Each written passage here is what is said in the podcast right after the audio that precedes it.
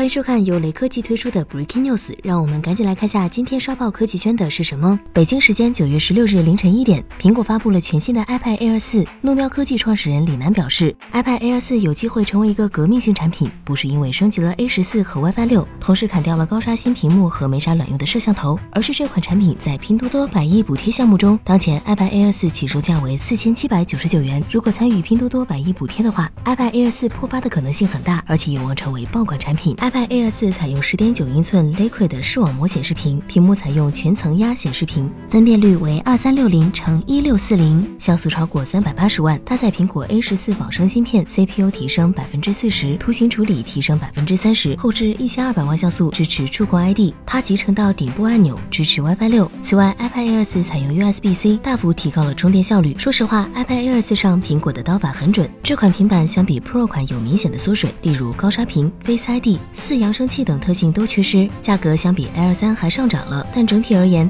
它的综合实力还是比较强劲的。如果拼多多真能把价格压到四千元以内，就可以说是真香了。